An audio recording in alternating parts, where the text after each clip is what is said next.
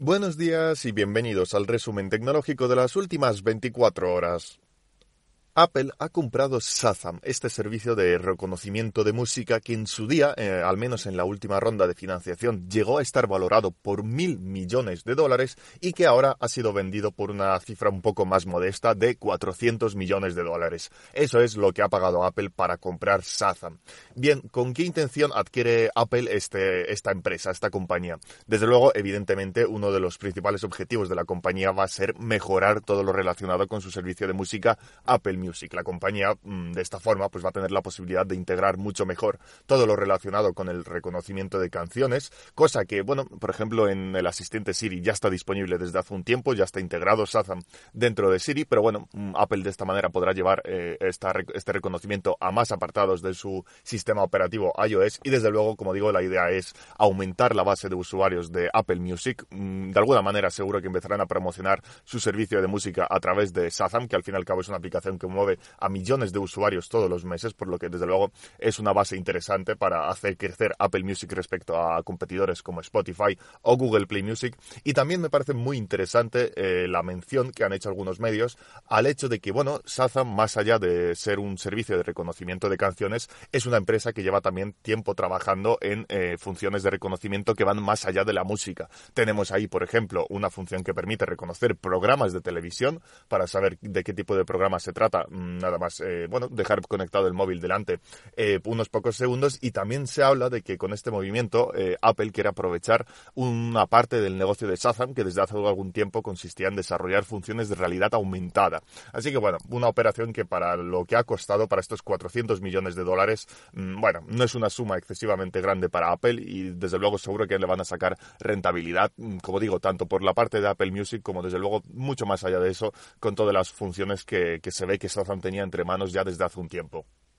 Y hablando de Apple, en los últimos días ha aparecido una teoría muy interesante que explicaría por qué algunos iPhone, eh, concretamente modelos como el iPhone 6S o el iPhone 6, están teniendo tantos problemas de rendimiento desde hace algunas semanas. Bien, para poner un poco las cosas en contexto, mm, nos tenemos que remontar algunos meses atrás, cuando un pequeño número de usuarios de algunos modelos, como digo, de los iPhone 6 y iPhone 6S, empezaron a reportar que sus dispositivos se apagaban sin motivo aparente, es decir, estaban utilizándolos y de repente el móvil se reiniciaba solo. Bien, eh, Apple lanzó en ese momento un programa gratuito para sustituir la batería de los modelos afectados, pero se ve que la cosa mm, realmente, mm, digamos, afectaba a más modelos de los que se pensaba y además de este programa gratuito, la compañía lo que hizo fue lanzar una actualización, la de iOS 10.2.1, con el objetivo de solucionar definitivamente estos problemas para que nadie mm, tuviera más, eh, bueno, estos problemas de reinicios sin necesidad incluso de cambiar la batería. Bien, eh, con esto supuestamente se solucionó todo, es decir, mm, Apple dice que con, este, con esta última actualización, pues más del 80% de los iPhone 6S dejaron de sufrir eh, estos problemas de reinicios, es decir, más del 80% de los que supuestamente habían reportado algún error antes de la actualización, pero ahora es cuando se ha descubierto a través de un hilo de Reddit que Apple lo que hizo al parecer con esta actualización es limitar la velocidad del procesador de aquellos móviles, de aquellos iPhone que tengan la batería degradada. Es decir, un movimiento bastante inteligente en el sentido de que mm, se ve que el motivo por el que se reiniciaban estos iPhone era que, bueno, la batería ya estaba bastante usada, ya, ya había perdido buena parte de su capacidad y como no era, no tenía, digamos, no era capaz de mantener el rendimiento del dispositivo, pues simplemente se reiniciaba y eso ocurría cada vez que le pedías un poco más eh, de rendimiento al teléfono. Entonces, mm, para solucionarlo, lo que, bueno, se está diciendo, esto no es una teoría oficial, esto es simplemente una teoría que circula por Reddit, por los foros de Reddit, lo que se está diciendo es que Apple lo que hizo para evitar estos reinicios, pues fue simplemente limitar la velocidad del procesador en aquellos iPhone que tengan la batería degradada. De esta manera no hay reinicios porque realmente nunca se llega a exprimir del todo el procesador y por lo tanto pues la batería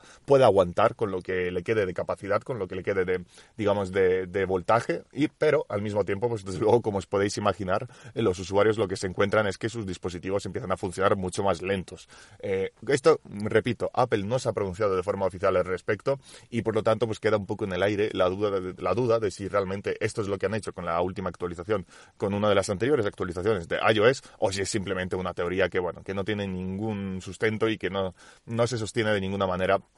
de forma oficial. Para esto tendremos que esperar un poco a la respuesta oficial por parte de Apple, pero bueno, desde luego las pruebas están ahí. En el hilo de Reddit hay capturas de pantalla en las que se puede ver que los iPhone que tienen la batería degradada realmente no alcanzan la máxima velocidad de reloj del procesador. Eso simplemente se ve con una prueba de rendimiento, con un benchmark que cualquiera puede hacer en su teléfono y eso por lo tanto explicaría por un lado que bueno, que sí, que funcionen bien en el sentido de que ya no se reinician más, pero también explicaría que funcionen un poco más lentos de lo habitual. Y ahora sí que sí, la Atari Box está a la vuelta de la esquina. Atari ha empezado a enviar correos electrónicos a los usuarios que estuvieran suscritos a la reserva de esta consola, la nueva Atari Box, que recordemos que bueno, es una versión moderna, una versión actualizada de la Atari 2600, y en estos correos lo que informa es que a partir del día 14 de diciembre ya se podrá reservar esta nueva consola. Curiosamente, en el correo no mencionan en ningún sitio cuánto costará, solamente dicen que aquellos que lo reserven ahora de forma, bueno, de forma anticipada tendrán un descuento del 33 pero no dicen qué precio será. En cualquier caso, ya se sabe desde hace un tiempo que será un precio que oscilará entre los 250 y los 300 dólares. Así que lo más probable es que si lo reservas ya, pues la consola te cueste unos 250 dólares y si te esperas a que salga a la venta de forma oficial, serán unos 300 dólares. En cualquier caso, ya hemos hablado de la Atari Box en más de una ocasión y bueno, ya sabemos que es una consola más común orientada hacia, un, hacia ser un objeto, digamos, de culto, entre comillas, un objeto de coleccionista, eh, la típica consola que podrías poner en la estantería para que, bueno, para que luzca bien y para que quede bien con otras consolas mm, retro que puedas tener, pero por lo demás eh, ya está más que visto que bueno, va a ser un lanzamiento bastante light en el sentido de que al fin y al cabo es una consola que se va a financiar eh, con el con la bueno con el crowdfunding, es decir, van a ser los usuarios los que van a poner dinero para que salga adelante el proyecto y bueno, yo no me espero grandes cosas de esta Atari Box, pero en cualquier caso, como digo, la noticia es que a partir del día 14 de diciembre ya se podrá reservar de forma oficial. Y hasta aquí llega el resumen tecnológico de las últimas 24 horas. Gracias por vuestro tiempo. Ya sabéis que esto es un podcast diario de lunes a viernes a primera hora de la mañana, así que que tengáis un buen día y hasta mañana.